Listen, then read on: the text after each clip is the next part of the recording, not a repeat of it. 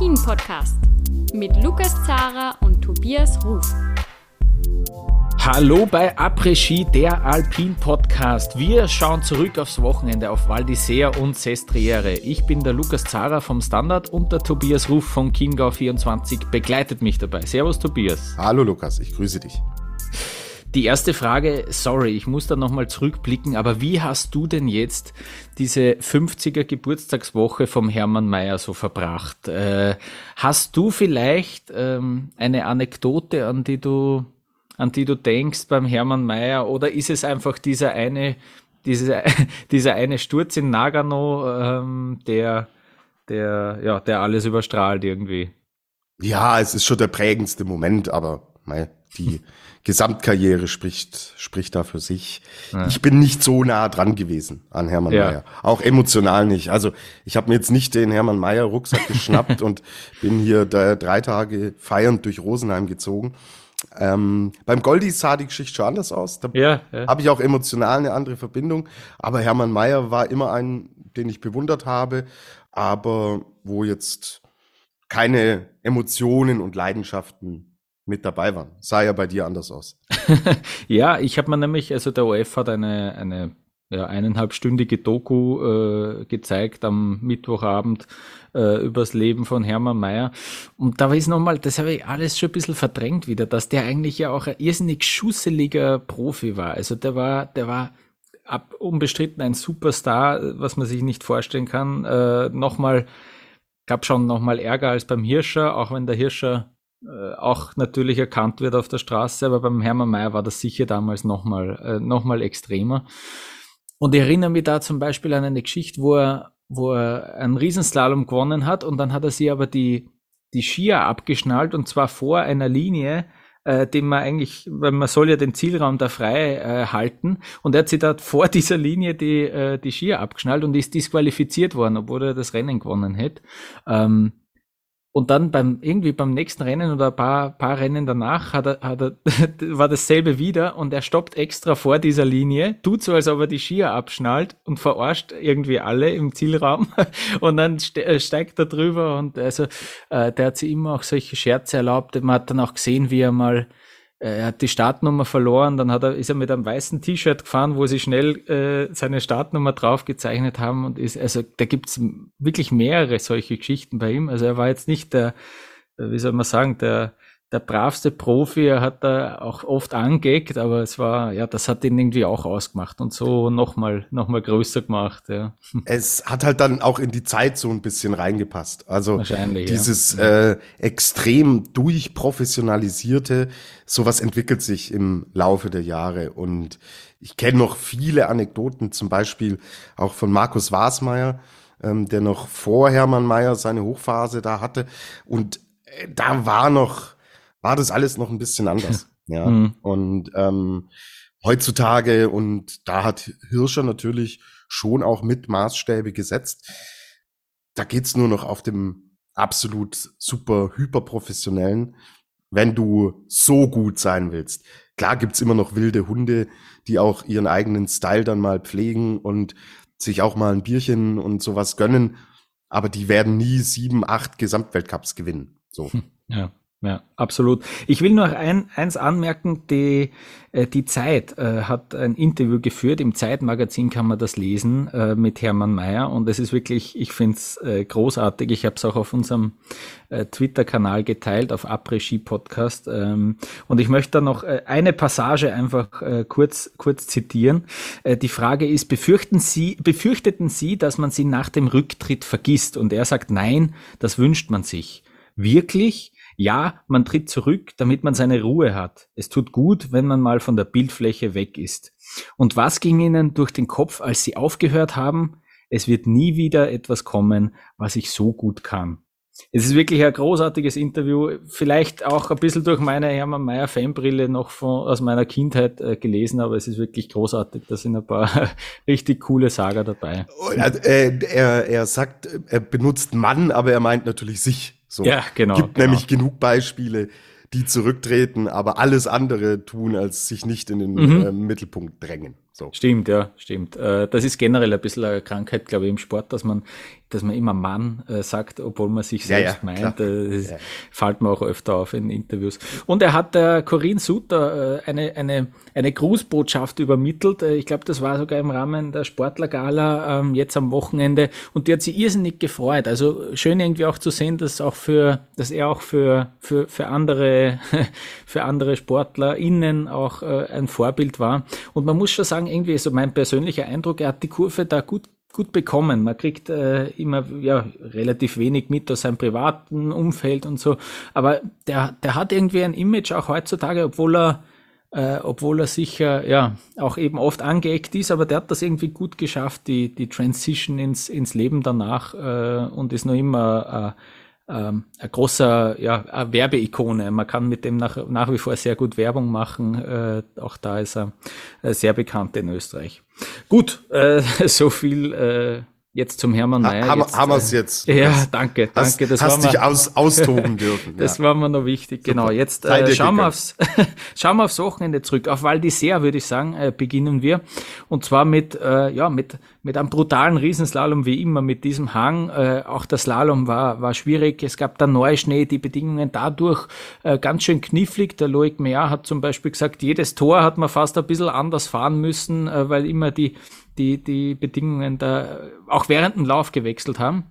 Man muss sagen, Marco Odermatt äh, beeindruckend äh, erneut. Der hat seine, der hat seine ähm, ja, äh, Rolle als, als Leader in diesem Weltcup einzementiert. Er hat den Riesenslalom gewonnen vor Manuel Feller mit 1,4 Sekunden Vorsprung auf Platz 3. Zhang Gran jetzt äh, 2,05 schon hinten. Und am Sonntag haben wir einen Sieg von Lukas Brauten gesehen. 84 äh, Hundertstel vor Manuel Feller und 98 Hundertstel vor Loic Meillard. Ähm, fangen wir vielleicht beim Marco Odermatt an, äh, gehen wir es chronologisch durch. Ähm, der, ähm, ja, zweimal Laufbestzeit. Äh, man muss, glaube ich, nicht erklären, wo hat er jetzt das Rennen gewonnen. Das ist unfassbar. Ähm, Kilde hat dieses Wochenende ausgelassen, beziehungsweise diesen Riesenslalom ausgelassen, dadurch eben auch ähm, jetzt, ähm, jetzt äh, wieder vorgelegt. Ähm, überhaupt dann am Sonntag noch als Sportler des Jahres ausgezeichnet worden, also ein äh, großartiges Wochenende für einen ähm, Marco Odermatt. Und er ist einfach ja, also zumindest an diesem Wochenende, aber nicht nur da, einfach unantastbar in, in dieser Disziplin. Riesenvorsprung.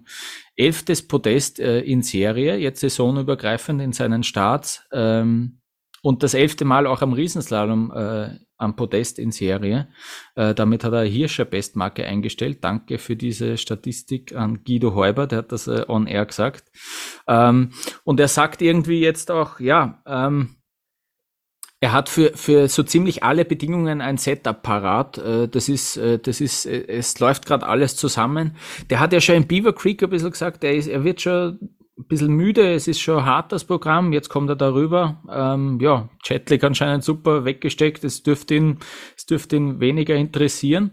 Und äh, ja, jetzt zeigt er auch da wieder, ja, dass er einfach dominiert äh, diesen Riesenslalom, da kommt keiner mit. Äh, dieser schwere Hang, ja, also auch da, auch da sehen wir, dass er da ähm, wirklich vorne, äh, vorne wegfährt. Und jetzt, ähm, ja, als nächstes steht Gröden am Programm. Da sagt er, das ist eher nicht so meins. Da ist er irgendwie vorsichtig oder, oder ja, äh, geht, fahrt er nicht so gern hin irgendwie. Ähm, und er hat auch kritisiert das ganze Programm. Wir wissen ja, dass, äh, dass jetzt äh, am Donnerstag die erste Abfahrt angesetzt ist. Schon am Dienstag soll das erste Training stattfinden. Es soll nur ein Training äh, gefahren werden.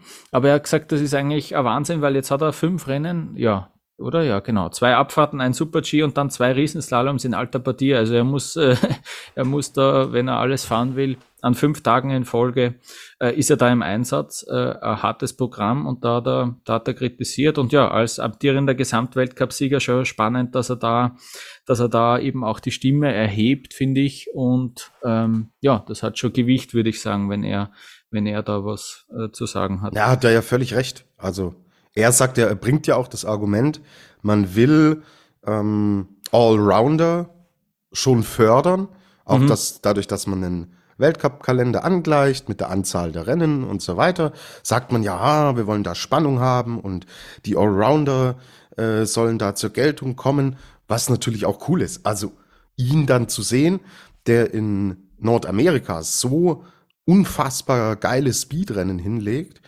und dann quasi ohne Pause rüber nach Europa kommt und dann im Technikrennen so dominiert, ist für mich toll zu sehen. Weil ich sehe, das ist der beste und kompletteste Skifahrer, den wir haben. Aber so kannst du natürlich dann die Leute A, mürbe natürlich machen und B, greifst du so indirekt schon auch, wenn ähm, oder man da mit Bedacht vorgeht, kannst du natürlich auch in Entscheidungen eingreifen. So, weil was wird Odermatt machen? Er fährt natürlich die zwei äh, Riesenslaloms. Wäre ja blöd, wenn er es nicht machen würde. Wenn er dann irgendwo sagt, äh, dass er verzichtet und mal eine Spur zurückgeht, dann wird es wahrscheinlich in der Abfahrt sein. Super G kann er nämlich noch besser als Abfahrt. Und dann greifst du natürlich in den Kampf um die kleine Kugel ein. Weil er muss, ja. er muss an Punkten, muss er dosieren. So. Und wenn er sagt, ich lass was weg, wird's eine Abfahrt vielleicht sein. Und dann greift der Kalender automatisch in diesen Kampf um die Abfahrtswertung ein. Ist dann mhm. leider so. Eine Abfahrt auslassen ist auch wieder schwierig. Du musst ja davor ein Training gefahren haben, äh, damit du überhaupt startberechtigt bist. Dann okay, dann fahrt er vielleicht am Donnerstag mit und am Samstag lasst er aus oder ja, eh. Ja, ja, ja ich meine, halt, das, das ja. Training wird er fahren, so.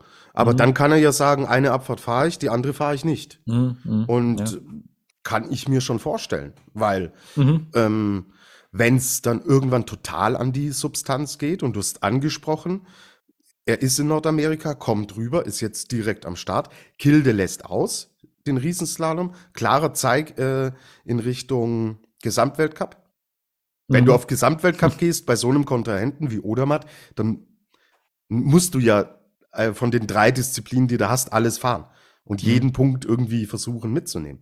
Also ist für mich ein klares Signal so und ähm, dass dann irgendwann er derjenige ist, der wirklich fast alles fährt, ja, ähm, der muss mit den Kräften auch aushalten, weil gerade dann in so einem Speed, in einem Abfahrtsbereich, ein Moment ähm, der Unsicherheit, bisschen der Schwäche, der kann gravierendste Folgen haben.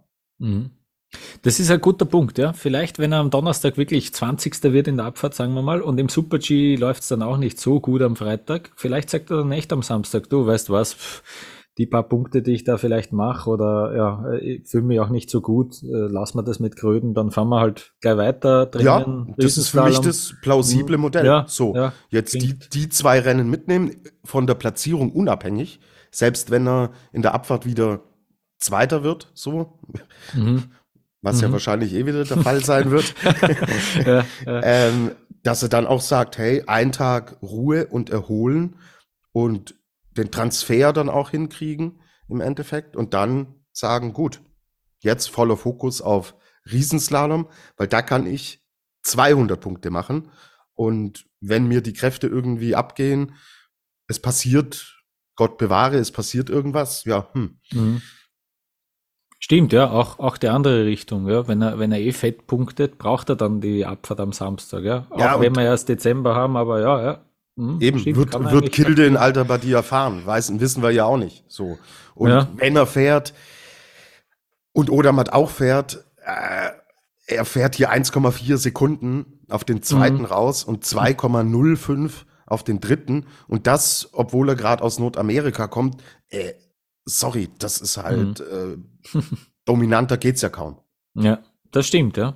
Äh, ja, die Geschichte so ein bisschen äh, von diesem Riesenslalom noch, ja. Erster Lauf, äh, weiter Torabstand, 27 äh, Meter circa. Und das ist, das ist ein Problem in Val d'Isère, äh, weil du da eben viel Gefälle hast und dann wird's halt irgendwann eng äh, mit den Toren, die du setzen musst. Äh, du hast ja immer von der FIS vorgegeben, so einen Korridor an Toren, die du, die du äh, setzen kannst. Und dann hat man gesehen im ersten Lauf, dann sind, glaube ich, vier Tore noch äh, einfach direkt in gerader Linie bis ins Ziel reingesetzt gewesen, äh, weil sie der glaube, ein Schweizer Trainer war es. Ja, genau. Und das ist dann auch in der Schweiz ein bisschen mehr noch diskutiert worden, äh, weil der Christoffersen hat dann sich natürlich zu Wort gemeldet, war grantig und hat gesagt, hey, äh, sorry, aber äh, fahren wir jetzt einen Riesenslalom oder, oder sind wir wieder Highspeed unterwegs, was natürlich wieder mehr die Leute, die schnell fahren, äh, bevorteilt. Er ist ja überhaupt, letztens hat er in einem Interview gesagt, er will den Super-G könnte man eigentlich abschaffen, äh, sagt der Christoffersen. Ja, ähm, wahrscheinlich, weil er auch nicht regelmäßig Super-Gs fährt.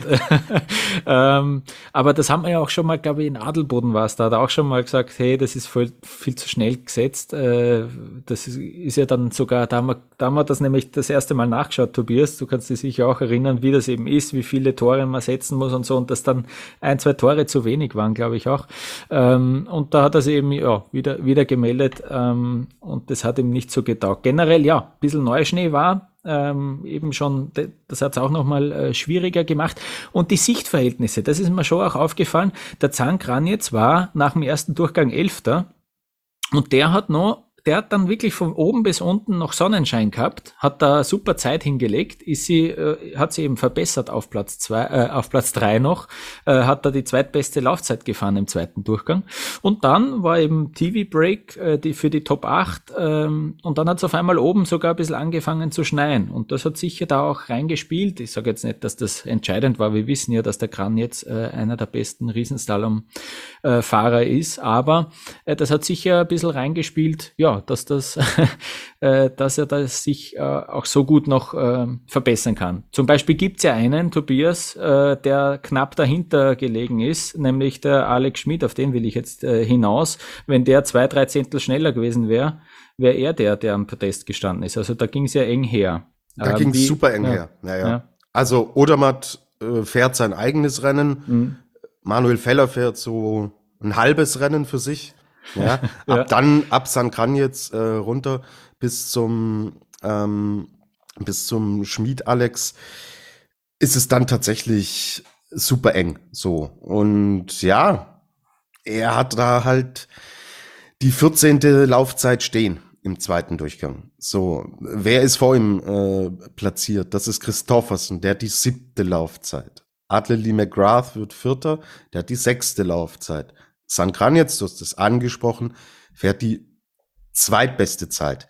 Manuel Feller, der hatte Vorsprung aber mitgebracht aus dem ersten, ist die zwölftbeste gefahren. Marco Odermatt die beste Zeit. Also alle, die vor ihm stehen, waren im zweiten Lauf deutlich schneller, deutlich mhm. stärker. Oder Manuel Feller, der nur punktuell schneller und stärker war als Schmid im zweiten Lauf, war im ersten deutlich schneller. Und so mischt sich das Ganze dann zusammen. Ähm, Kranitz hat seine Verhältnisse super ausgenutzt, aber anhand dessen, was ich jetzt schon vorgelesen habe, sehen wir auch, die Verhältnisse waren jetzt nicht ähm, super schlecht für die, die danach noch gekommen sind. Mhm. Da haben wir schon ganz andere äh, Rennen und Verhältnisse und Entwicklungen gesehen. Also es war auf jeden Fall möglich, da noch einen entsprechend guten Lauf hinzuziehen. Und mhm. Hey, wir reden von San Gran jetzt. Das ist jetzt auch keine Überraschung, der hier genau. ähm, nochmal richtig einen raushaut.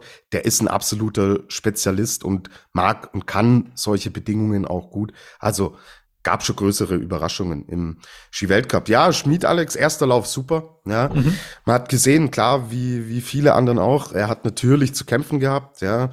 Ähm, mit der Startnummer 11 auch, war auch nicht mehr das allergünstigste, aber hat das super richtig gut durchgezogen. Ja, und dann sind's Kleinigkeiten. Also er war oben im zweiten Lauf noch auch äh, äh, gut dabei. Dann ist es so Step by Step ein bisschen dahin gegangen. Aber mei, über was reden wir am Ende des Tages? Ist jetzt die Phase schon äh, ersichtlich, wo wir schon lange, wo ich schon immer lange drüber gesprochen habe, ja, diese Konstanz, erster, zweiter Lauf. Und klar siehst du hier noch einen Unterschied, aber wir sind auf einem viel höheren Niveau, als es früher der Fall war. Und da ist er, an so einem Tag wäre da 14. geworden oder 12. So. Und jetzt reden wir über den sechsten Platz mit absoluter Schlagdistanz zum Podest. Alex ist voll da und das ist sehr cool für einen deutschen Skiverband. Mega wichtig. Und er kristallisiert sich da absolut als äh, Teamleader heraus. Klar, Stefan Luiz, der musste kurzfristig absagen. weil er an Grippe erkrankt war. Der konnte mhm. nicht starten. Schade, dass man von ihm war ja erst jetzt der ähm, zweite Riesenslalom der Herren in dieser Saison, den wir gesehen haben. Schade, dass, dass ich da jetzt nicht noch ein neues Bild von ihm äh, gesehen habe, aber mit dem Schmied Alex haben wir voll einen mit dabei, sind da voll dabei und ja, bin ich zufrieden. Klar, auch wenn man natürlich nach so einer Ausgangslage und bei den Abständen schon in Richtung Stockerl auch mehr als schielt. So. Mhm, ja. Eben, es hat auch nicht, nicht viel gefehlt, wie ich finde. Also so drei Zehntel waren es da, glaube ich, äh, aufs Podest. Ähm, ja. ja, nicht mal, es sind ja, es sind ja mhm. nur, sind ja nur knapp zwei. Also, mhm, ja, und das auf so einer, auf so einer anspruchsvollen Strecke, Lukas, die liegen ja quasi überall, diese mhm. zwei Zehntel. Na klar, ja. Eben auch, auch beim Odermatt im zweiten Lauf, da war jetzt nicht jeder Schwung absolut perfekt, aber ähm, ja, äh, das kann er sich auf jeden Fall erlauben. Ja, äh, Manuel Feller hat da aus österreichischer Sicht wirklich herausgestochen, zweimal Zweiter ähm, und zwar wirklich so, ähm, hätte man nicht gedacht, vor allem nicht im Riesenslalom, dass er da äh, so gut dabei ist und eben wie du sagst, irgendwie sich zwischen Best of the Rest und, und Marco Odermatt äh, da äh, platziert. Mir, mir gefällt das. Er, hat so eine kämpferische Fahrweise, aber so viel ruhiger als, als, als früher ähm, mhm. irgendwie. Ähm, äh, klar, er, er slidet öfter zu Toren hin, äh, das ist einfach sein Stil, aber ich, ich habe so das Gefühl, dass er, dass er das jetzt noch viel mehr, viel besser dosieren kann. Äh, in, in Val d'Isère musst du einfach auch, äh, kannst nicht jedes, jedes Tor voll äh, Vollgas fahren äh, bei diesem schwierigen Hang. Äh, beim vorletzten Tor wäre er fast ausgeschieden, da hat ihn ausgehoben. Auch Marco Odermatt war da, ja, es hat trotzdem noch unter Kontrolle ausgeschaut, aber das war nun mal gefährlich, beim, deutlich gefährlicher beim Manuel Feller, ist aber gut gegangen. Und auch beim Slalom, jetzt greife ich ein bisschen vorweg, aber es ist nicht mehr dieses Auf und Ab im Slalom, das er früher gehabt hat und vor allem dieses Hintensitzen, äh, diese, diese Rücklage, die er hat, äh, natürlich dann sehr ausfallanfällig äh, gewesen früher. Viel ausbalancierter ähm, bestes, bestes Riesenslalom-Ergebnis für ihn äh, eingestellt, zweiter Platz. Ähm, und er sagt auch, jetzt insgesamt das ganze Wochenende gesehen, gut, im Riesenslalom schwierig, im Slalom zumindest. Er weiß, wo er die Zeit liegen lässt, noch auf dem, auf dem Braten. Wir kommen dann eh später noch genauer zum Slalom, aber das ist ein gutes Zeichen und der fährt mit einem exzellenten Gefühl, würde ich fast sagen, von diesem äh, Wochenende in Val d'Isère weg. Und Tobias 1 muss ich da, glaube ich, nicht sagen, äh, dass er ein bisschen Rückenzwicken hat. Äh, das ist eh klar, gehört bei ihm dazu. Ähm, hoffentlich, hoffentlich hält sich das in Grenzen. Er hat ja da ein gutes Mittel irgendwie gefunden, dass er das im Griff hat. Aber man hat am Sonntag, äh, erster, erster Durchgang, hat schon wieder geheißen im OF, so übrigens nebenbei, der Rücken zwickt ein bisschen nach dem Riesensalom und ich denke mir schon, um Gottes Willen. Aber ja, also hoffentlich, hoffentlich ähm, hat er das gut im Griff. Und dann würde ich auch gleich noch äh, dranhängen. Wir haben ja zwei äh, zwei, also einen großen Comebacker gehabt mit Roland Leitinger. Ähm, der hat geschafft, sich für den zweiten Lauf zu qualifizieren. Im zweiten Lauf dann ist er mit der Hand hängen geblieben beim Rechtsschwung im Steilhang. Äh, ein grober Schnitt eigentlich, ein, ja, ein Steher fast. Äh, dann ist er eben äh, 27. ist er geworden. Äh, immerhin äh, gut zu sehen, dass er zurück ist, dass er sich auf diesem Hang für den zweiten Lauf qualifiziert, wurde von allen als als schwer in Ordnung angesehen. Er natürlich äh, enttäuscht gewesen nach dem zweiten Lauf, äh, Kopf geschüttelt, aber ja, also ich glaube, äh, er kann, wenn er heute drauf schaut, wird er schon wieder, glaube ich, ein bisschen, bisschen glücklicher damit sein. Äh, und Stefan Brennsteiner, der hat äh, Sölden ja auch äh, verpasst mit einem ja, Trainingssturz, eine kleine Verletzung, die er aber jetzt in den Griff bekommen hat. Ähm, und er hat eben dazu beigetragen, dass Österreich im Riesenslalom drei Leute in den Top 8 hat. Marco Schwarz noch Achter, Stefan Brennsteiner Siebter. Ähm, das ist äh, überraschend gut auf einmal, wie es da ausschaut im, im Riesenslalom. Ähm, Marco Schwarz, ja, der hat einzelne Passagen, wo er mithalten kann. der Tobias flext gerade seine, äh, seine Oberarme. Äh, er hat natürlich Muskelmasse zugelegt. Also der ähm, Marco Schwarz, ich nicht. Der Marco. Ach so, äh, ich habe jetzt schon dich gemeint. Okay, so, ja, aber danke, der Marco danke, Schwarz auch, danke. genau. Ja, ja. Ähm, also dann verliert er halt auch äh, in ein paar Passagen kann er nicht mithalten. Da verliert er mit seinem verhaltenen, verhaltenen Fahrstil, sage ich jetzt einmal, ohne, ohne wirklich offensichtlich, ähm, ja, mit seiner ruhigen Fahrweise. Ja, ähm, vom OF ist am Sonntag noch gefragt worden, naja, zwei Top-10-Plätze äh, ist ja eh super, oder? Und Schwarz kann sich immer sehr gut zusammenreißen, finde ich, in Interviews, wirklich. Also der, der, der verliert ja dann nie seine Kontenance. Aber wenn ich er gewesen wäre, hätte ich gesagt, ja, Alter, ich bin ja nicht da für, für, für einen achten Platz. Nicht? Also ähm, wird er sich gedacht haben, hat er nicht gesagt. Er hat gesagt, ja, okay, ähm, passt, aber hm, ist er natürlich nicht zufrieden mit sowas. Ja, also das, das Projekt, klar, wir sind noch am, im ersten Saisondrittel, aber ja. wenn die Tendenz so weitergeht, muss mir irgendwer irgendwann mal dieses Projekt erklären. Mhm. So. Ja. äh, okay, ist, glaube ich, wir haben ein volles Programm heute. Ja. Aber ja. Das heißt, bau Muskelmasse auf, geh auf Speed, äh, schau, dass du da vorankommst äh, für den mhm. Gesamtweltcup. Und er wird in allem schlechter. So. Mhm. Und ähm, jetzt reden wir über den achten und den neunten war es, glaube ich, im Slalom.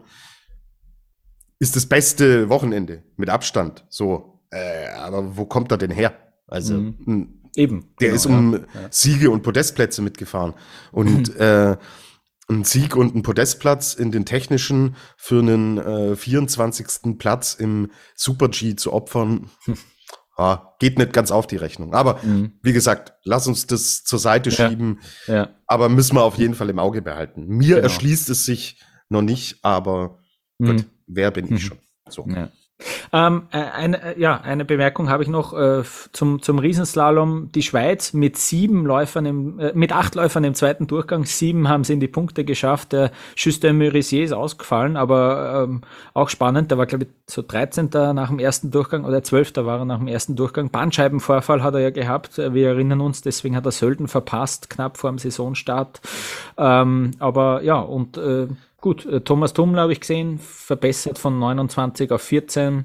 Gino Kavietzel, gut, Platz 21, da wird er unzufrieden sein, der fährt schon Podestplätze mit normalerweise, aber eben sieben in den Punkten von der Schweiz, unter anderem der 22-jährige Fadri Janotin als 17. Samuel Bissig noch als 25. erste Weltcup-Punkte seit dem Kreuzbandriss vor ein bisschen mehr als einem Jahr. Also äh, mannschaftlich gut, aber eben auch ja, äh, der Odermatt, der überstrahlt alles und dann Loic Mea, Zehnter, der zweitbeste Schweizer, aber der hat am Sonntag äh, den großen Tag dann gehabt, größeren, besseren Tag ge gehabt. Willst du noch was sagen zum Riesensalon? Nö, können wir oder? gleich ja. zum, du hast die Brücke ja schon gebaut. Dann ja, geh eben, auch ja. drüber. Dann geh auch eben, drüber. Habe ich schon gut gemacht. Äh, ja, Lukas Braten hat den am Sonntag gewonnen. Ähm, Tobias, ich bin einer, der sagt, ähm, ich traue dem Ganzen noch nicht so, ah, weil, weil da ein paar Einfädler dabei waren. Ja? Also ähm, wir haben noch nicht gesehen, wie gut ist äh, Clement Noel drauf. Wir haben noch nicht gesehen, was kann Johannes Strolz eigentlich. Der ist überhaupt noch in kürzester Zeit äh, ausgefallen. Deswegen, da bin ich nur ein bisschen vorsichtiger. Auf der anderen Seite muss man sagen, der hat das jetzt nicht knapp gewonnen. Wir haben schon deutlich knappere ähm, äh, ja, Ergebnisse gehabt. Ähm, Hör mal ganz kurz rein, was der Lukas Broughton hat. Wir haben einen äh, Einspieler und dann sagst du mir, was du dazu sagst. Um, I knew that it was nothing but full throttle that was that was possible to, to claim that podium spot or potentially the, the victory, and um, I chose full throttle. Very happy to start off the championship season with a victory, and let's do everything we can to, to keep it that way. Ja, also äh, Lukas Broughton, ja, 84 Hundertstel hat er Vorsprung gehabt. Ähm, aber ja, wie, wie, siehst du das? Also der war schon, der war natürlich ähm, bestechend, aber ja, wie gesagt, ich traue dem noch nicht so ganz und könnte mir gut vorstellen, dass er, äh, dass es beim nächsten Slalom schon wieder anders ausschaut. Ja, er wird jetzt nicht hergehen und diese extrem dynamische Disziplin von vorne weg bis zum Saisonende durch dominieren. Aber wir müssen natürlich auch sehen, wie fährt er denn? Und diese Ruhe und Stabilität im Oberkörper, diese absolute Kontrolle zwischen Ober- und Unterleib, die ist schon echt gut. Ja, also mir hat's vom Fahrtechnischen her unfassbar gut gefallen. Mhm. Und er kann mit Drucksituationen umgehen. Und er ist noch ein echt junger Fahrer der aber wieder einen riesen Step gemacht hat. Das siehst du im Super G von Lake Louise. Das siehst du auch im Riesenslalom, wo er auch voll dabei ist, wo er Neunter geworden ist. Und dieses Ding, hat er echt souverän gewonnen. Also, klar, sehe ich auch wie du. Wir haben diese anderen Einfädler gesehen. Es werden andere Strecken kommen, andere Bedingungen. Aber ihn musst du voll, voll dabei haben. Also er nach, nach äh, dieser Leistung und der Art und Weise, wie er fährt. Und es war jetzt nicht sein erster guter Slalom. Da waren schon einige auch, die er vorher extrem gut gefahren ist. Aber im Gesamtpaket ist das boah, ein absolutes Brett. So. Und du, äh, Mai, äh, er und sein Spezi Atle Lee McGrath, der ähm, hier der zwar auch ja. Ja, genau, der hier zwar ausscheidet, dann hast du einen Sebastian Voss-Solewak, der im äh, zweiten Durchgang nicht durchkommt. Ähm, die heben natürlich im, im Training und in der Vorbereitung, haben die so ein brutales Level, wie du es mannschaftlich sonst nirgends hast. Ich, Christoffersen kann man da ja ein bisschen ausklammern, der mhm. immer so ein bisschen sein eigenes Ding macht. Wenn der auch noch mit dabei wäre, dann ist es ja irre, so, was die im Endeffekt da für ein Paket auch schnüren können, um sich selbst immer weiter nach vorne zu pushen, das ist schon übel. Und deswegen äh, Broughton, das wird nicht das letzte Mal sein, dass wir ihn hier explizit erwähnen und der wird auch noch Rennen, weitere Rennen gewinnen in der Saison, mhm. bin ich mir 100% sicher, weil das so, so schön und so gut und so dynamisch gefahren ist. Mhm. Mir gefällt der Helm vom Braten. Das ist zwar von der Farbe her äh, so braun, olivgrün, eigentlich ein Kaki, kann man das auch sagen? Ähm, das ist dein Job. Farbe. Das ist dein Job. Aber in der Sonne, das ist dir vielleicht auch aufgefallen, wenn die Sonne drauf scheint, Lichteinfall, dann ist es so Regenbogenfarben. Achte mal drauf beim ja, Mal. Ich find's herrlich. Ist ja? dir sicher auch aufgefallen. Ist dir sicher auch Wie lange kennen wir uns jetzt, Lukas? Du weißt, dass das mir solche Dinge natürlich nicht auffallen. Ist eh klar, ja. Ähm, ja. Im, äh, beim Eurosport war, war eine Einblendung der fünfte norwegische Sieg in Serie im Slalom. Äh, ich habe das jetzt nicht äh, nachgecheckt, aber es macht schon Sinn. Atle Lee McGrath hat zwei gewonnen letztes Jahr, Braten jetzt einen und letzte Saison einen und dann wird der Voss Solivag auch dazwischen gewesen sein. Oh, oder also, Christoffersen. Ah ja, äh, Blödsinn, genau, genau. Den gibt's ja auch noch. Genau, ja. genau. der hat die Kugel auch gewonnen. Aber ja, so nebenbei. Eben, das ist so, ähm, dann ist das gar kein echter Teamkollege, gell? Es ist irgendwie komisch. Ja, das, das ist das Gefühl, halt, ja. Ja, ja, ja, ja, ja, ist so. Ähm, ja, ähm, Christoffersen übrigens, ähm, im, im Riesenslalom ist er ins Ziel gekommen und hat äh, laut Fuck geschrien. Äh, Im Slalom kommt er ins Ziel und, und, und sagt What? Er war sich nicht so ganz sicher, ähm, wo er die Zeit verloren hat. Wobei im Slalom war es noch irgendwie offensichtlich, da hat er schon, äh, er hat in beiden, im zweiten Lauf jeweils in beiden Läufen Fehler drin gehabt. Ja? Äh, also man hat es bei ihm gesehen. Es war jetzt nicht so äh, komplett überraschend, dass der die Zeit verliert. Sehr viel Angriff im Riesenslalom, im Slalom eben einfach schon, schon oben in dem ersten Hang, äh, wo man auf diese Riesenbohrmaschine zugefahren ist, ähm, äh, schon da äh, die, die, ersten Fehler dabei gewesen und dann hat sie das fortgesetzt. Und äh, ja, ähm, der war ja mit, einem neuen, mit einer neuen Skimarke unterwegs, gell? Äh, der ist jetzt Bindestrich. Bindestrich, ja. ja, die, genau. Die ja. äh, steht auf der Startliste zumindest. Also sie haben, dass sie das noch immer nicht geklärt haben. Dass er noch immer mit einem zupickten Ski fährt, auch der Timon Hagan. Der, der ist ohne, der ist ohne Ski gefahren. Ja, genau, da ist überhaupt ja, nichts ja. dabei gestanden, genau. Ah, das, das check ich nicht, ja. ja Aber gut, ähm, ja. Ja, also Christoffersen, ähm, ja, ein bisschen, der war, ähm, ja, bisschen, bisschen grantig, ja. Und La Lukas Broughton, das wollte ich noch sagen, äh, Laufbestzeit im zweiten Durchgang gefahren, äh, zweiter im ersten, erster im zweiten. Ja, also dem war das völlig wurscht, die Piste war super beieinander und ja, äh, wie, wie du schon gesagt hast, volle Attacke irgendwie auch und, und Trotzdem volle Kontrolle. So. Mhm, und genau, das ist ja. im, im alpinen Skifahren halt eine geile Kombination. Ja. So. Absolut, ja. Was mir auch aufgefallen ist, der Braten, der, der, der nimmt ja auch immer die Hand, äh, so, also das ist ja gehört eher ein bisschen dazu, dass man mit der Hand sich abstützt, aber der hat das irgendwie so, so noch zusätzlich. Man hat so das Gefühl, der braucht es gar nicht so unbedingt, so ganz leicht. Und zum, im Vergleich dazu, der Marco Schwarz ist mir aufgefallen, der lehnt sie halt voll rein. Der, der hat da, da ist sicher viel mehr Druck drauf und ich frage mich halt, einfach, weil ich selber nie so einen schönen Schwung fahren werde in meinem Leben, ob das, ob das ein bisschen auch das Problem ist, ob man da noch äh, das, das sieht. Vielleicht kannst du das nächste Mal auch drauf schauen. Ähm, aber irgendwie mir kommt so vor, als ob er da, also beim Schwarz schaut es mehr so aus, als ob er fast bremst, weil er da reingreift in den Schnee und beim Braten schaut so aus, hey, äh, das ist einfach nur so, passt, berührt, berührt, fast nächster Schwung, äh, ist mir noch ich kann bei Markus Schwarz nicht mehr ernst bleiben. Es tut mir leid. Ich bin schon wieder beim Muskelthema, aber ja, okay. mach, äh, bitte, ja, bitte, bitte weiter, ja. bitte weiter. Ja, ja. Okay, okay. Ähm, ja, naja, äh, eigentlich hätte ich jetzt gern, dass du weitermachst. Was ist denn da jetzt noch äh, aus deiner Sicht vom, vom Slalom, vom DSV äh, ausgekommen?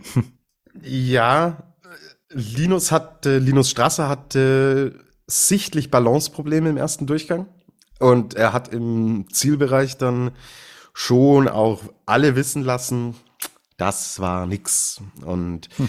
ähm, ja, hat sich da schon schwer getan. Also war, war wirklich offensichtlich, dass er ähm, nicht, nicht, nicht wirklich äh, so gut damit zurechtgekommen ist. 15. Rang, okay. Ähm, ja, ist natürlich auch eine Strasser-Position, von der aus er schon Podestplätze eingefahren hat und äh, sogar in Richtung Sieg gegangen ist. Und dann ist es halt äh, klassischer Linus Strasser, der dann volle Attacke geht im zweiten Lauf.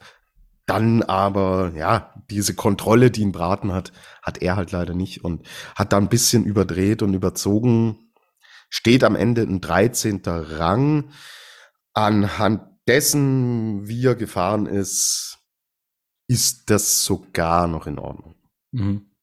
Sehe ich so. Aber es steckt viel mehr drin, weiß er auch. Aber mei, wie war es denn die letzten zwei Jahre, seit er in der Weltspitze ist?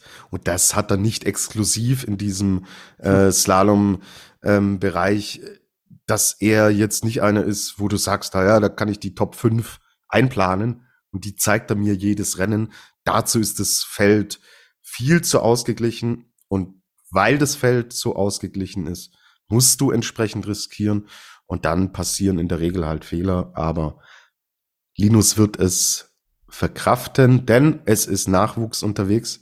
Der war für Montag, also wir nehmen heute Montag auf, darauf war der Geburtstermin angesetzt und dann stehst du da am Sonntag noch am Start.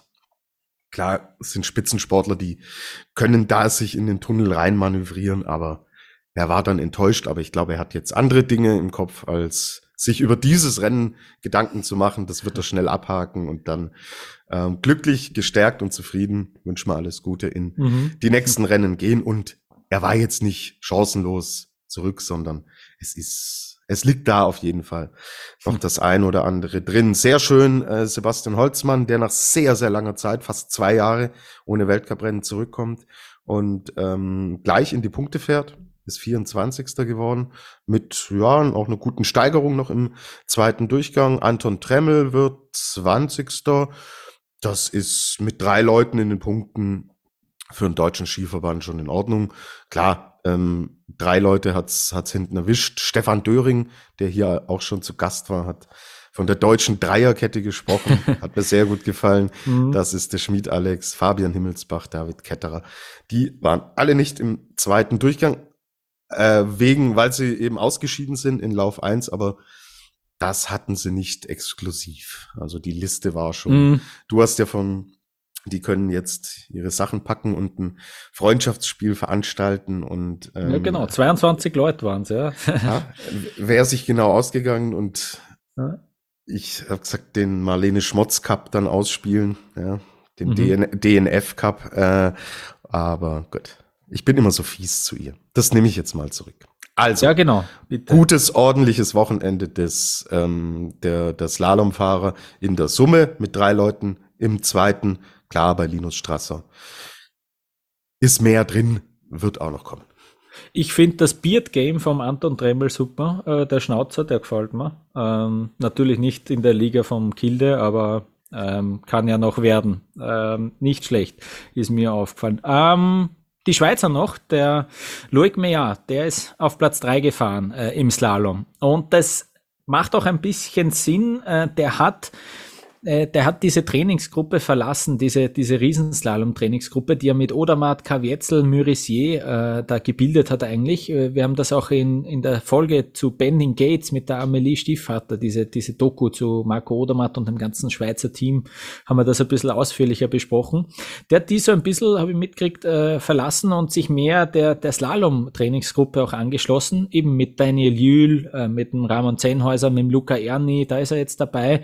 Der Fokus, den legt er nämlich mehr auf den Slalom, will er mehr auf den Slalom legen. Im Vergleich dazu eben ein Kavietzel, vor allem der Odermatt, die sind mehr Richtung Super-G unterwegs, die, äh, die schauen da eher nicht so drauf. Und er geht den anderen Weg und das macht sich äh, jetzt, ja, zumindest mal bemerkbar. Ähm, ja, zehnter Podestplatz im Weltcup für Loic Meillard. Ähm, und ja, der war, der war am äh, Samstag grantig mit dem zehnten Platz, da war er enttäuscht und ja, ähm, jetzt eben auf Platz drei ähm, ganz gut. Ja, auch es liegt, es liegt da halt was im Schweizer Team, ist irgendwie eine Vakanz da, ja. Und Daniel Jühl, auch wenn er mit dem siebten Platz ein sehr gutes Ergebnis einfährt und eigentlich ein ähm, kleiner Spätstarter ist, der immer ein bisschen braucht, um in eine Saison zu kommen, ist nicht mehr der, der vor äh, zwei, drei Jahren war. Ramon Zenhäusern, 14.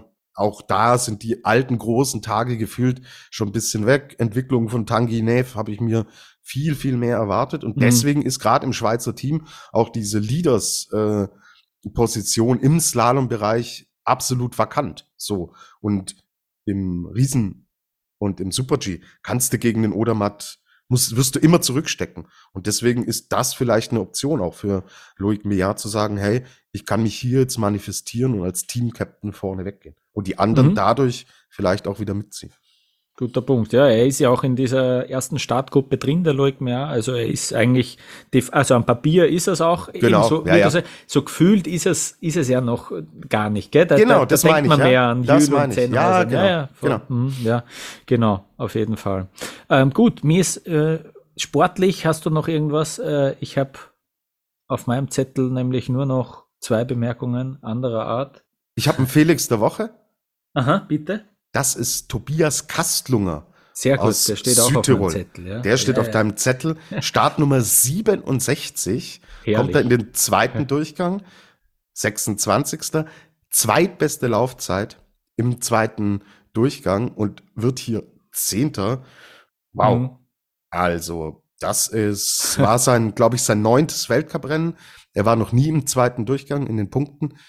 Jetzt kommt er da rein, nutzt Bedingungen trifft den Lauf exzellent und ja, schöne Geschichte. Ist 23 Jahre alt, war schon ein bisschen auch Diskussionspunkt, bisschen Politikum im italienischen Team. Er hat dem Olympiasieger äh, Giuliano Razzoli nämlich diesen Startplatz mehr oder weniger weggeschnappt, wie man in Österreich so, so schön sagt. Und ja, hat's gerechtfertigt. Und so fährst du dir natürlich dann auch andere Startnummern raus für andere Rennen, wo man nicht mit einer 67 noch so weit nach vorne fahren kann. Aber auch das muss man erstmal schaffen. Und ich habe geschwankt zwischen ihm und Albert Popov, der auch immer so ein bisschen zu kurz kommt, der aber äh, seine bulgarische One-Man-Show da Jahr für Jahr super abspult, total sympathischer Typ sein soll, trainiert viel mit den Deutschen, alle sind begeistert von ihrem Poppy, wie sie ihn nennen. Und auch er, finde ich, ist mal eine Erwähnung wert mit einem elften Platz, weil das auch nicht selbstverständlich ständlich ist. So. Ja, der 1,64 Meter große Albert ja, ja. Popov kommt ja, zu kurz, sagst du. Äh, hoch, wie, hoch wie breit, hat, glaube ich, Guido ja. Halber gesagt. Oder ah, Fritz Topfer, ja. Sehr gut, ja. ähm, und beim Kastlunger hat mir gefallen, wie der abgegangen ist. Der ist ins Ziel gekommen, zweiter Lauf, und der hat sich ja gar nicht mehr eingekriegt. Das hat mir so, Adley Lee McGrath hat das auch äh, gemacht, so äh, komplett auszuckt. Herrlich, die Emotionen super, äh. super. Ja, also verdient der Felix der Woche, finde ich auch. Ja.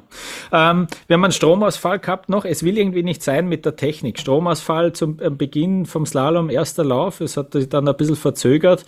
Wir haben das gar nicht erwähnt letzte Woche im Beaver Creek. Da ist ja überhaupt die Zeitnehmung, hat da gefehlt. Also das war dein Job. Du musst jetzt nicht von. Das ist dir gar nicht aufgefallen, gell? Doch, das ist selbst mir aufgefallen, aber Timing ja. und Grafiken und sowas äh, mhm. seit stimmt, stimmt, jetzt ja. über drei Jahren, das ist dein Job, ja. Da machst, ja. brauchst jetzt nicht den Hermann Mayer und von Mann oder von wir sprechen. Mhm. Das, ja. das liegt bei dir. Okay, ähm, dann sage ich jetzt noch was, nämlich es gibt ja diese tolle Einblendung Head-to-Head, -Head, so wenn der, wenn der allerletzte nach oben steht, gell, ähm, dann gibt's ein Head-to-Head, der, der gerade führt, wird verglichen mit dem, der nach oben steht. Und es ist eine super Idee. Es wäre noch viel besser, wenn sie es länger als 1,3 Sekunden einblenden würden, weil dann kann man sich das auch durchlesen, weil da steht dann, wie viele Podien, wie viele Siege und so weiter, wie alt und äh, was die Lieblingsfarbe ist, aber keine Ahnung. Also man sieht das, äh, da, dann erkennt man die zwei Gesichter und dann ist schon wieder weg. Ähm, ja, weil auch das Startintervall, das, äh, muss ja eingehalten werden. Ja, ähm, liebe Fies, eh, eh nett, aber ja, äh, das geht noch besser. Oder muss man da fast dann Infront sagen, ja, die, die für die Übertragung zuständig sind. Passt. Ziehen wir einen Schlussstrich, würde ich sagen, unter Val d'Isère, machen eine kurze Pause und dann schauen wir nach Sestriere.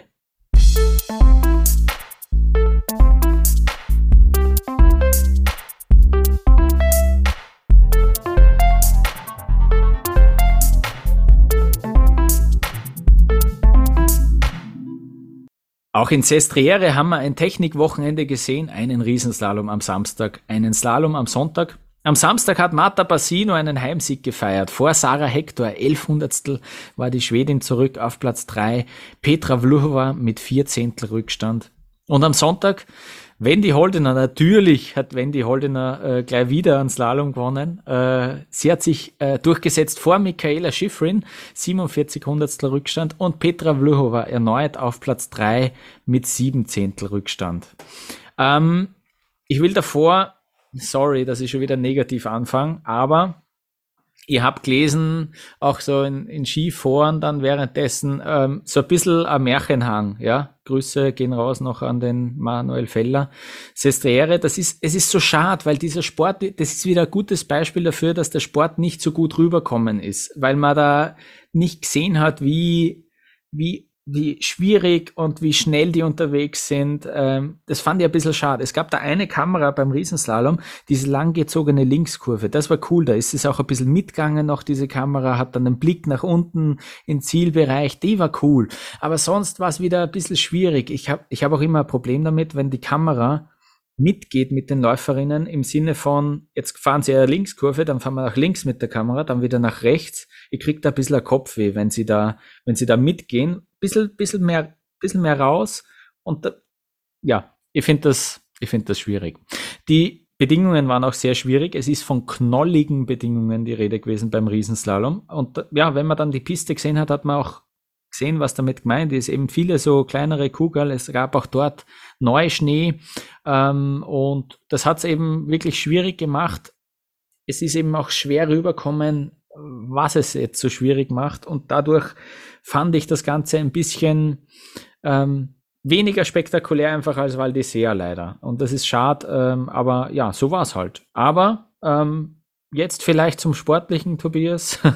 äh, Marta Bassino, die hat das, äh, die hat dann Heimsieg gefeiert, das Rennen eigentlich im unteren Abschnitt äh, gewonnen. Die hat dann unten, äh, die, die hat schon Rück, Rückstand gehabt, drei Zehntel bei der letzten Zwischenzeit und hat sie das Rennen dann dort noch geschnappt. Ähm, also war für mich dann irgendwie eine Überraschung. Im, bei Eurosport im Kommentar hat sogar geheißen, die kennt irgendeine Abkürzung da, das muss äh, ein Wahnsinn sein. Die hat da vier Zehntel noch rausgeholt auf äh, Sarah Hector war, war auch am Straucheln im, im Steilhang, hat sie dann ein bisschen zurückgenommen. Es hat schon ein bisschen ausgeschaut wie eine angezogene Handbremse und dass sie dann unten im, im wo es ein bisschen flacher wird, dann nochmal den Turbo zünden kann, das war beeindruckend und so hat sie es dann irgendwie auch ähm, nach Hause gebracht, ja, muss man sagen. Ähm, Sarah Hector, ja, auf Platz zwei ähm, hat sie dann noch verbessert ähm, im zweiten Lauf. Ähm, bei der ist mir aufgefallen, jetzt auch, äh, die, die, die hat erwähnt, ähm, dass sich, sie hat ja im, im Sommer in einem Interview auch, auch irgendwie ein bisschen über ihre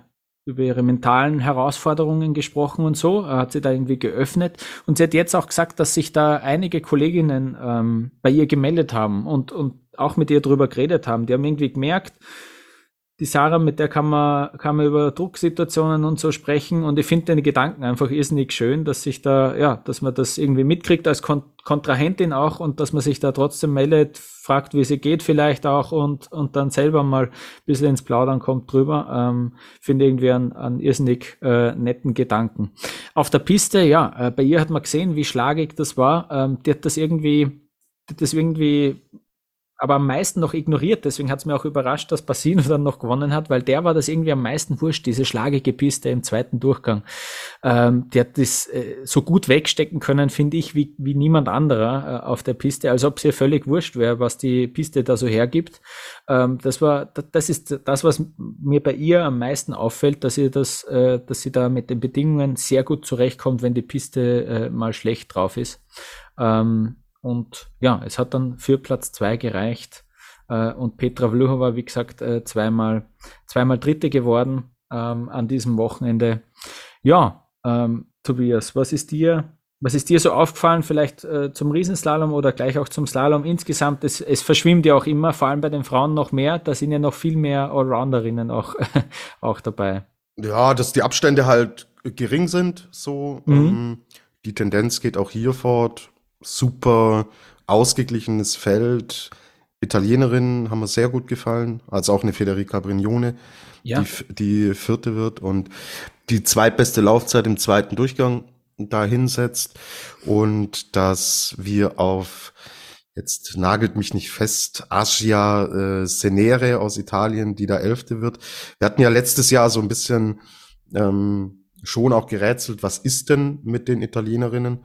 Ähm, da ist es irgendwie mit Ausnahme von Goggia nicht so gut gelaufen, aber Marta Bassino ist super stark, also absolut äh, überragend in die Saison gekommen und ja, da ist wieder eine, eine echte Teamdynamik auch erkennbar und ja, Michaela Schiffrin geht halt im mhm. Riesenslalom nicht, nicht weiter, ja.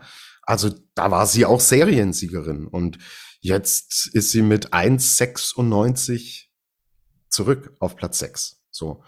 Also ich habe gerade noch gesagt, die Abstände werden da geringer, aber da reden wir auch nur von den ersten vier. Und danach geht schon eine Lücke auf. Und da ist sie halt mit drinnen. So, und ja, Petra Vlhova geht so ein bisschen des Sieges-Mojo gefühlt ab.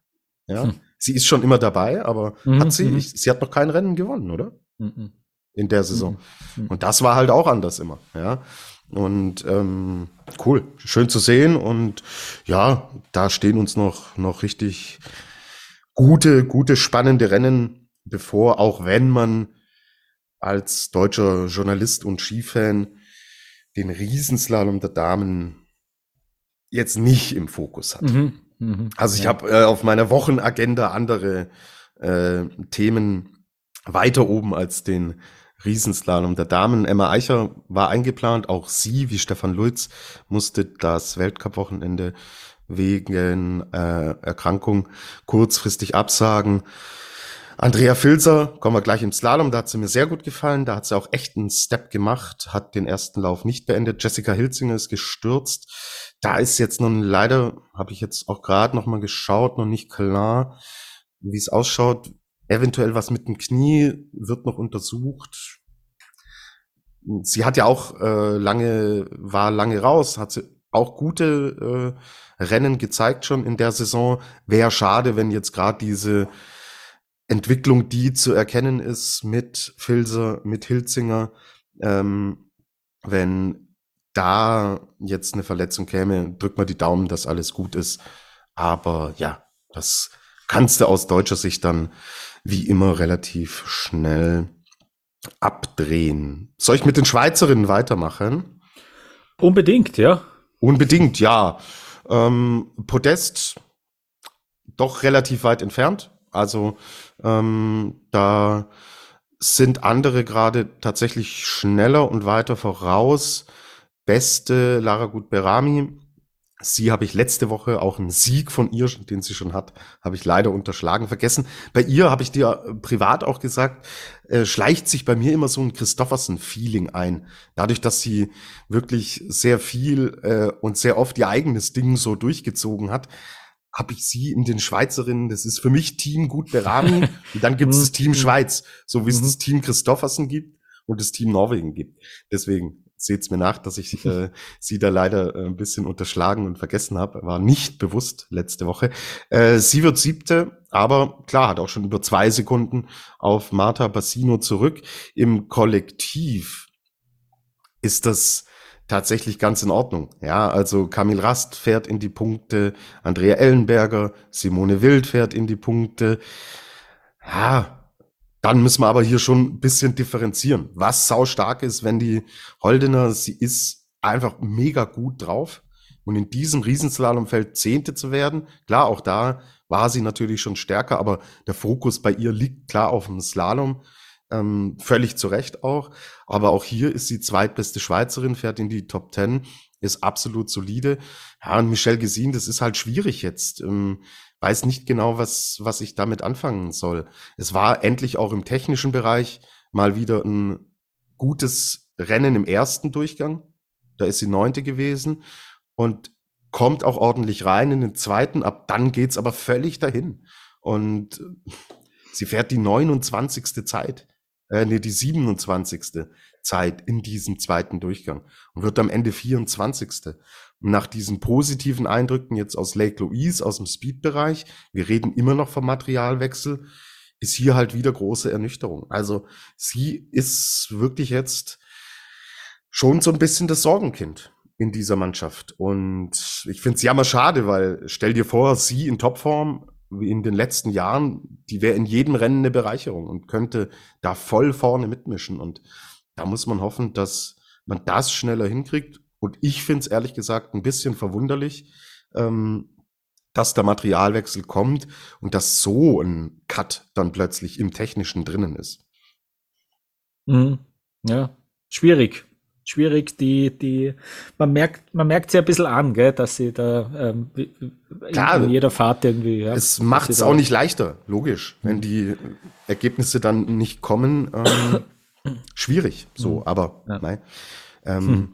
Gibt ja dann jetzt immer noch Teamkolleginnen, die dann gerade im Slalombereich da alles überstrahlen. Mhm. Also im Kollektiv mhm. absolut in Ordnung, aber da muss in Richtung Spitze dann schon auch mehr kommen von mhm. den Schweizerinnen. Ähm, sorry, nochmal ganz kurz zurück, eben zu, zu Michaela Schifrin zum Beispiel, ähm, die, die auf einmal, sie fährt extrem sauber, fast schon vorsichtig. Und wenn man, wenn sie denselben Stil hat und wenn sie gewinnt, sagen wir, äh, reden wir halt davon, dass sie ja, super klar. sicher fährt und äh, ja. unantastbar und so es ist irgendwie komisch. Äh, die ist, Im Riesenslalom ist sie durch die Gegend gefahren, äh, hat ein Tor, äh, weiß nicht, ja, böse, böser Fehler eigentlich im unteren Bereich, ist dann zurückgefallen. Im Slalom ist mir aufgefallen, die, die kommt da ins Ziel, übernimmt die Führung, bald die Faust, äh, was man extrem selten sieht bei ihr irgendwie man merkt, es geht nicht so leicht dahin. Ja? Ähm, das, ist, das ist auf jeden Fall merklich bei ihr. Und ja, äh, Vlhova, du hast das angesprochen. Also sie war in Levi dritte, dritte, in Killington vierte, in Sestriere jetzt wieder dritte im Slalom, im Riesenslalom, Killington vierte und dritte in Sestriere. Äh, ja, die, die hat, glaube ich, schon langsam genug von der 4 und von der 3, äh, aber die kommt da nicht so ganz weg. Es sind immer welche ähm, ja, dabei, die, die da vor ihr sind. Ähm, ja, ähm, ich würde jetzt gern äh, über den ÖSV sprechen. Ähm, das ist, ähm, Kathi Truppe hat von einem Debakel gesprochen. Äh, wir haben, was, was sind die Fakten? Im Riesenslalom äh, fährt äh, Elisabeth Kappauer, die unfassbare, auch gruselige Verletzungsgeschichte hinter sich hat in Argentinien ganz schlimme Verletzung damals noch vor Corona und da gab es dann, glaube ich, im, im, Krankenhaus einen Amoklauf und so, also ganz furchtbare Geschichte eigentlich. Ähm, ewig lang am Comeback zurückgearbeitet, die übrigens äh, Fatih im Sommer ähm, auch halbprofessionelle Radrennen, äh, die sind am Radteam dabei ähm, und hat sich so auch äh, fit gehalten und auch wieder einen Spaß am, am Sport insgesamt gefunden. Platz 14 von der Elisabeth Kappauer mit der Startnummer 46 ist das die beste Österreicherin geworden. Äh, es gibt dann einige in den Punkten im, im Riesenslalom, ähm, ja, Truppe und Liensberger gerade noch äh, hinten äh, dabei, 25., 27. Die zwei waren dann am Sonntag die einzigen, die es im zweiten Durchgang geschafft haben. Ähm, und äh, ja, es ist dann Katharina Liensberger auf Platz 14, Truppe auf 17 äh, gekommen. Katharina Truppe hat dann äh, nach dem zweiten Lauf davon gesprochen, dass das im Kopf, also man hat gemerkt, dass das im Kopf drin ist, ja. Die sind nur zu zweit im zweiten Lauf und sie hat das dann auch gleich erwähnt. Äh, sie hat gesagt, okay, eigentlich ist das jetzt ein Debakel und schon allein, dass wir nur zu zweit da sind, okay, das zeigt mir, Die steht da auch, also die, die Zeit zwischen ersten und zweiten Lauf, da ist dieser Gedanke schon auch kommen. Äh, scheiße, wir sind ja eigentlich als ganzes Team äh, gar nicht so gut dabei und für mich dann irgendwie auch ein Zeichen, du, ich muss jetzt da irgendwie schauen, dass der ÖSV nicht schlecht dasteht. Und dann im zweiten Lauf fährt, die, fährt gerade die Truppe irgendwie, man hat gesehen, dass sie jetzt was probieren will, äh, fahrt extrem gerade auf die Tore zu und das ist halt leider dann schon nach 10, 15 Sekunden, übrigens extrem langer Slalom auch, gell, äh, bis zu einer Minute immer äh, hin. Äh, das wäre irgendwie so eine Verzweiflungstat für mich, gell? Ähm, also irgendwie dann nochmal alle, so irgendwie alles, alles Gelernte, Trainierte über Bord werfen. Jetzt probieren wir nochmal ganz was anderes äh, und hoffen, dass es irgendwie durchgeht. Äh, das ist, ich fand es jetzt gar nicht so dramatisch bei ihr. Ja, erster Lauf so irgendwie um die um Platz 10 herum. Dann gibt's ja noch immer Luft zur Verbesserung. Das hat sie ja in Killington geschafft. Da ist sie aufs Podest dann gekommen mit einem guten zweiten. So dramatisch finde ich es ja dann gar nicht. Äh, so jetzt einfach nur auf sich selbst äh, bezogen. Ja, äh, kommt ins Ziel. Ja, äh, im ersten Lauf ist da irgendwie vorletzte zwei Sekunden hinten. Ja, das ist Erwatschen. Aber dann sind gar nicht, es kommen ja nicht unendlich viele dann noch, die vor ihr reinfahren. Ja. Ähm, und bei der Katharina Liensberger, du hast mir es auch selber geschrieben am Wochenende jetzt äh, auf WhatsApp, so viele Fehler, so viele Unsicherheiten, ganz komisch. Also man, man erkennt ja ganz wenige schnelle Schwünge äh, irgendwie, ganz, ganz schräg. Ähm, es hat geheißen, sie hat in Bormio trainiert, da war die Petra Vluhova auch dabei, finde ich sehr, sehr spannend. Äh, wir wissen ja, wer der neue Trainer ist von der Kathi Liensberger und äh, wen der vorher trainiert hat, der Livio Magoni. Und also wie es auseinandergegangen ist. ja, genau. Also irgendwie waren die nur, waren die nur am selben Hang oder waren die wirklich in einer Trainingsgruppe? Das ist halt nicht, äh, aber ja, spannend. Irgendwie zumindest haben sie sich dasselbe Trainingsgebiet ausgesucht. Also der Aufwand ist ja viel größer jetzt im, Vergleich, den man bei Kathi Liensberger geht. Mit einem Individualtrainer, der ja eh nur ein ergänzender Trainer ist im Trainerteam.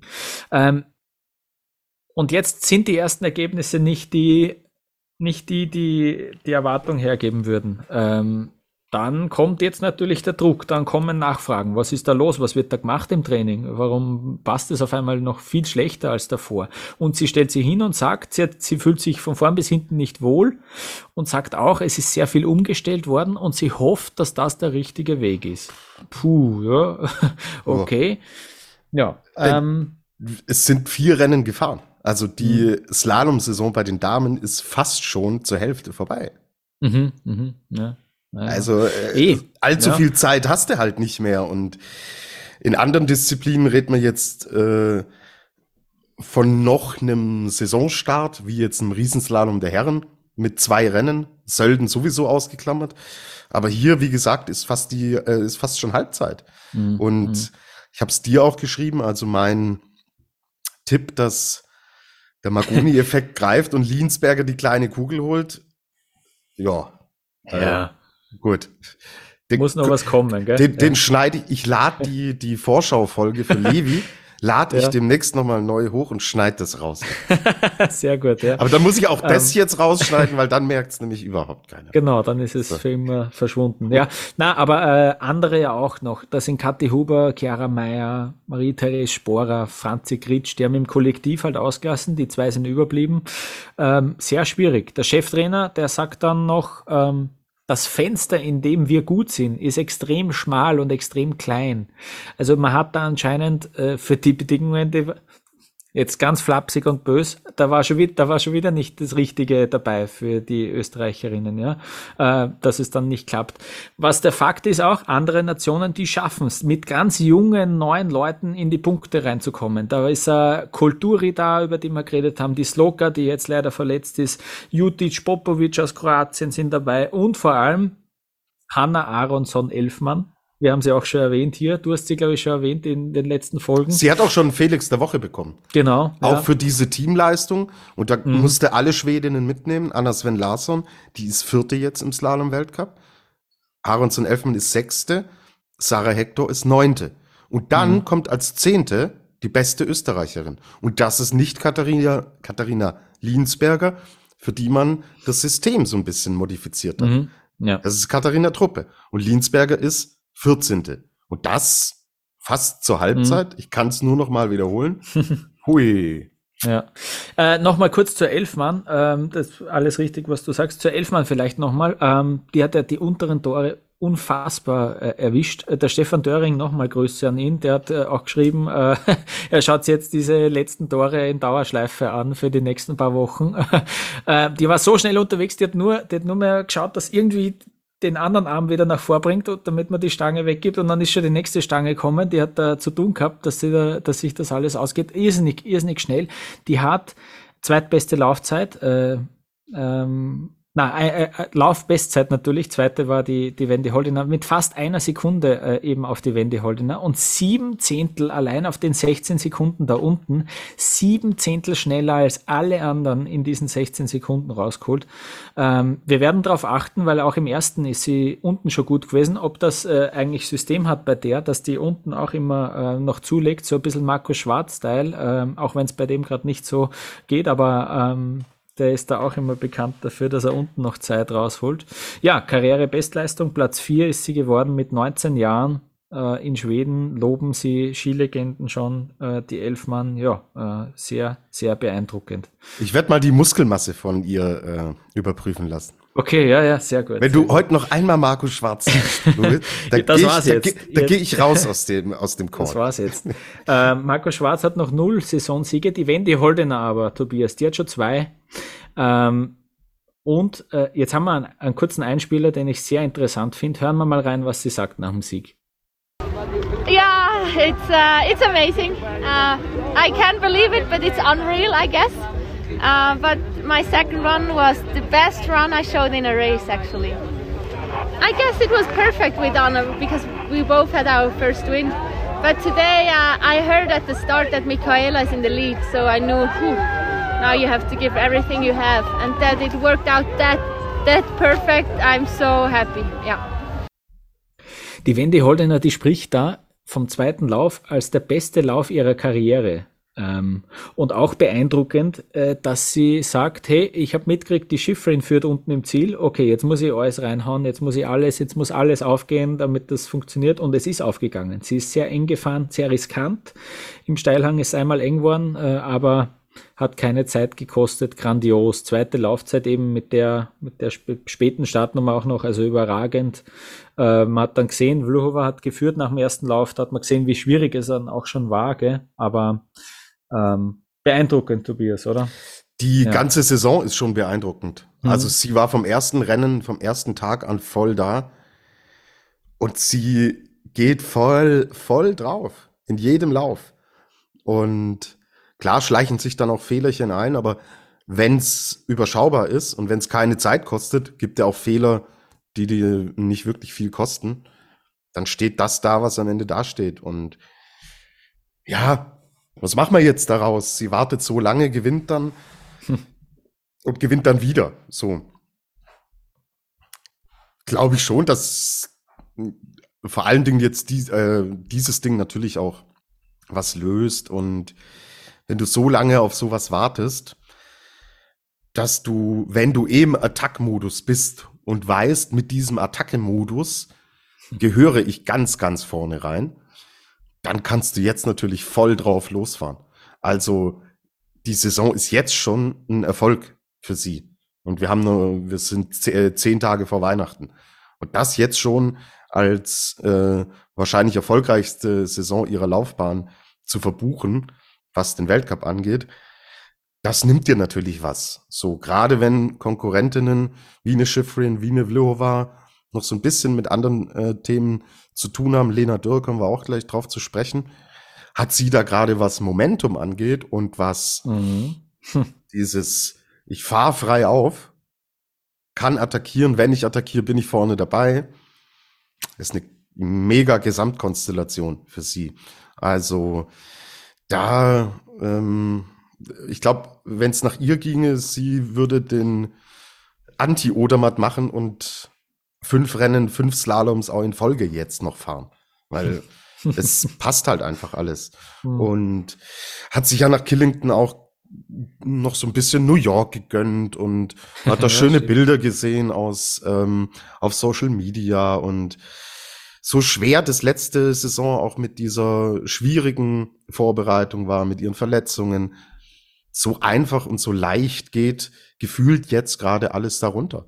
Und ja, die Zahlen sprechen für sich. Sie führt jetzt auch die Slalomwertung an, zusammen mit Michaela Schifrin, 325 mhm. Punkte. Man ist da fast schon 100 Punkte vor Petra Vlhova, mhm. die dritte ist. Und das kommt nicht von ungefähr. Und sie ist in jedem Rennen siegfähig. Und das wird sich jetzt, glaube ich, so schnell erstmal nicht mehr ändern. Willst du noch eine schöne Statistik haben? Immer, erste, bitte. Erste Schweizerin seit Vreni Schneider 1994 die einen Back-to-Back-Sieg im Slalom feiern. Mhm. Gut, Vreni Schneider hat damals sechs Stück gewonnen. okay, muss, das heißt, muss die, ja. muss die Wendy noch, äh, noch dranbleiben, aber ja. allein anhand der Zahlen merkt man auch, was da los ist. Und das Feld ist so gut und so stark und so konkurrenzfähig mit diesen neuen Namen, die da jetzt auch auftauchen. Allergrößten Respekt. Und auch hier zieht sich's wieder durch. Wenn sie nicht wäre, habe ich ja vor zwei, drei Folgen schon mal gesagt, boah, da wird man in der, in der Schweizer Mannschaft schon auch das, das Denken anfangen. Weil, hm,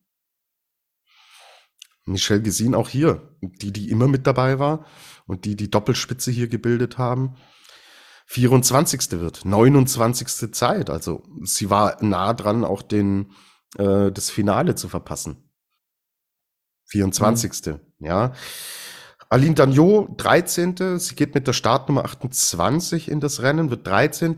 Es ist für sie, glaube ich, extrem wichtig, sich auch im Startnummernsegment zu verbessern. Und das sind erste gute Schritte, die mir von ihr da auch gut ge gefallen haben. Ihr würde ich da wirklich ein positives Zeugnis ausstellen. Elena Stoffel hat einen extrem guten zweiten Lauf hingelegt.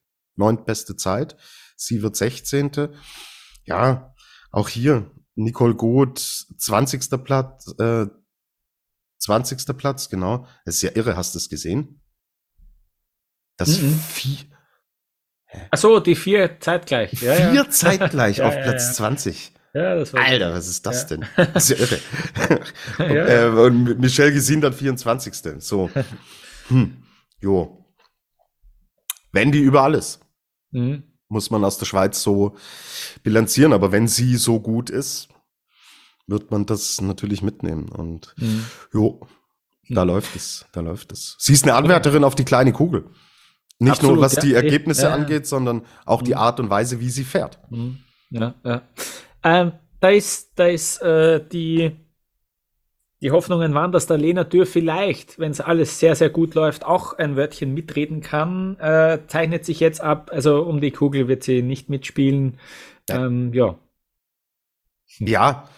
Start Nummer eins. Wieder mal.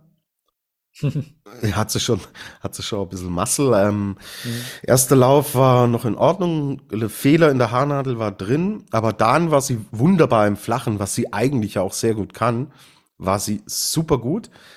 Und dann ist das Komische, dass im zweiten Lauf sie die Anti-Elfmann macht und da im Flachen das Ding eigentlich mhm. dann liegen lässt. War sie aber auch nicht die einzige. Also es waren schon einige dabei, war glaube ich ein bisschen auffällig, die unten im Flachen da schon auch die äh, die Zeit noch haben liegen lassen und wow, sie war mega sauer, weil ja auch hier reden wir schon fast von der Halbzeit, gefühlt die Dinge nicht so leicht von der Hand gehen, wie es im letzten Jahr war. Auch hier spielt natürlich die Entwicklung eine Rolle, wenn wir anschauen, wer ist denn vor ihr.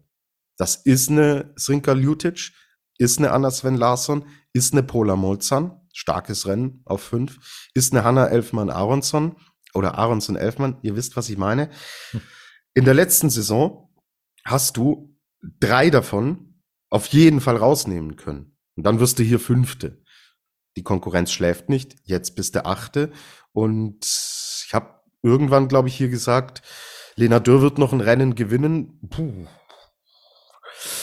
Weiß ich nicht. Du verziehst auch die Mundwinkel. Ähm, Würde ich jetzt heute nicht mehr unterschreiben. Da muss sie wirklich richtig zulegen und auch diese Thematik zweiter Durchgang irgendwann mal ablegen weil es ist schon auffällig, mhm. dass es oft im zweiten dahin geht und sie eigentlich eine super Ausgangsposition hat. Vierte nach dem ersten Lauf, ähm, 13. Zeit, zweiter Lauf. Und das reicht in diesem Feld nicht fürs Podest. Mhm. Ja, anscheinend hat sie da echt immer Probleme mit der schlechteren Piste, dann äh, taugt er anscheinend nicht so. Also offensichtlich ja, dass sie da immer, das, ja, das hat ja jetzt sozusagen System, ne? Haben wir ja. Ja, auch letzte letzte Saison schon. Genau, so. ja. Ja und mhm. ähm, wird ja. sie wird sie sich Gedanken machen. Nichtsdestotrotz ist sie noch dran und sie ist noch dabei. Mhm. Und auch in diesem Rennen waren die Abstände mega gering. Also sie hat auf äh, den vierten Platz sind es 23 Hundertstel. Das ist jetzt nicht die Welt. Dadurch, dass da vier Positionen dazwischen liegen, mhm. wäre jetzt auch ein vierter Platz drinnen gewesen mit einem guten unteren Flachstück, wird sie vierte und dann sitzen ja. wir hier sagen, ah, die Lena Dö ist dran und die ist auf Tuchfühlung zum Podium und irgendwann kommt der Sieg. Also äh, man sieht, wie schnell sich hier Dinge auch anhand von reinen Zahlen dann drehen und ändern, aber es ist ah, mein Lieblings, einer meiner Lieblingssätze im Sportjournalismus. Es ist Ergebnissport. Mhm. Mhm. Und mhm. sie selbst war auch mega unzufrieden und ja, wird trotzdem dranbleiben. Andrea Filzer hat die, die WM-Norm geschafft. Das ist ja meine Lieblingsgeschichte äh, in jeder Saison über die WM-Norm zu mhm. sprechen. Alex Schmid jetzt ja natürlich übrigens auch, will ich nicht unterschlagen. Mhm. 15. Rang, sehr solides, konstantes Rennen. 18. im ersten, 17. Laufzeit im zweiten. Die hat einen Step nach vorne gemacht. Und das ist gut. Wird ihr perspektivisch auch in Richtung Startnummer dann was bringen, weil auch hier steht die 33 und darauf lässt sich voll und ganz aufbauen.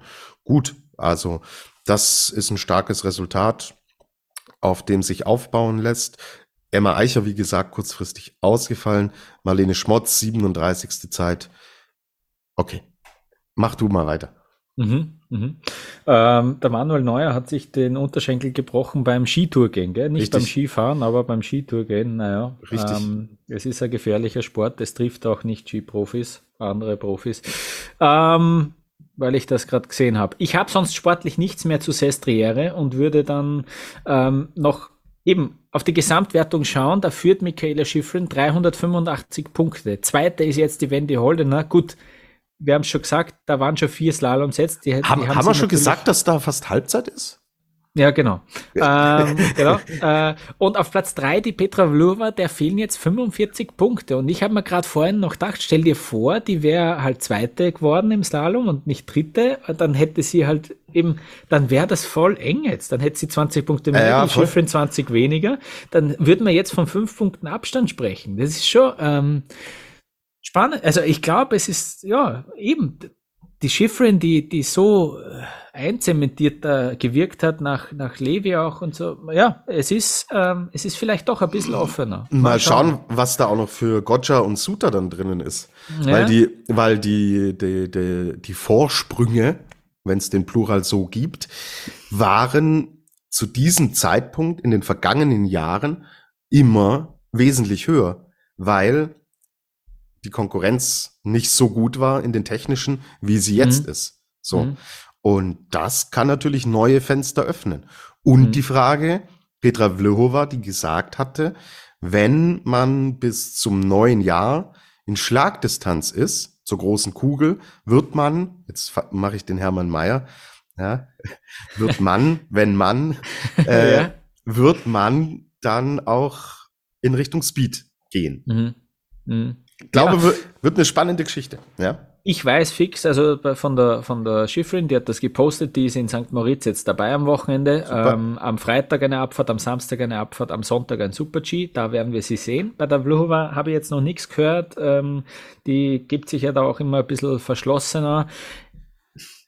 Würde mich nicht wundern, wenn sie da ist. Äh, wenn nicht, dann bereitet sie sich vor auf äh, die Technikrennen äh, dann am Semmering äh, auf die jetzt die, vor allem die Österreicherinnen jetzt schon hintrainieren. Da gibt's ja zwei Riesenslaloms und einen Slalom nach, nach Weihnachten.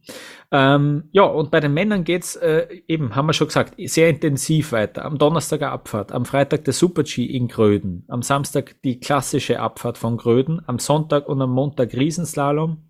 Äh, in Alta Badia natürlich, ähm, da wird äh, Berg gewechselt. Und dann haben wir am Donnerstag, zwei Tage vor Weihnachten, noch den Slalom von Madonna di Campillo. Äh, es ist ein irrsinnig straffes Programm, es geht Schlag auf Schlag. Ähm, es gibt auch andere Sportarten, die jetzt intensiver werden, die uns beide auch äh, fordern werden. Was feststeht, ist, dass wir vor Weihnachten schon noch einmal äh, etwas liefern werden, dass ihr äh, dann unterm Weihnachtsbaum, wenn ihr wollt, äh, uns auch äh, anhören könnt, was ich aber nicht empfehlen würde unbedingt. ja, Schön, aber, dass du es sagst. Ja. ja, aber genau, wir werden uns auf jeden Fall melden, wie genau, vielleicht auch mittendrin noch das ähm, vielleicht noch vor dem zweiten Riesensalom. Das müssen wir uns noch genauer überlegen, wie es dann äh, wirklich gut passt. Ähm, bis dahin, danke fürs Zuhören. Ähm, meldet euch, wenn ihr Feedback habt, äh, Fragen habt unter Facebook, Twitter, Instagram, Après-Ski Podcast sind wir da erreichbar. Wir freuen uns immer, wenn ihr mit uns in Austausch kommt. Und äh, dann, ja, eine schöne Woche wünsche ich. Äh, viele schöne Rennen wünsche ich uns und äh, wir hören uns. Bis bald. Servus.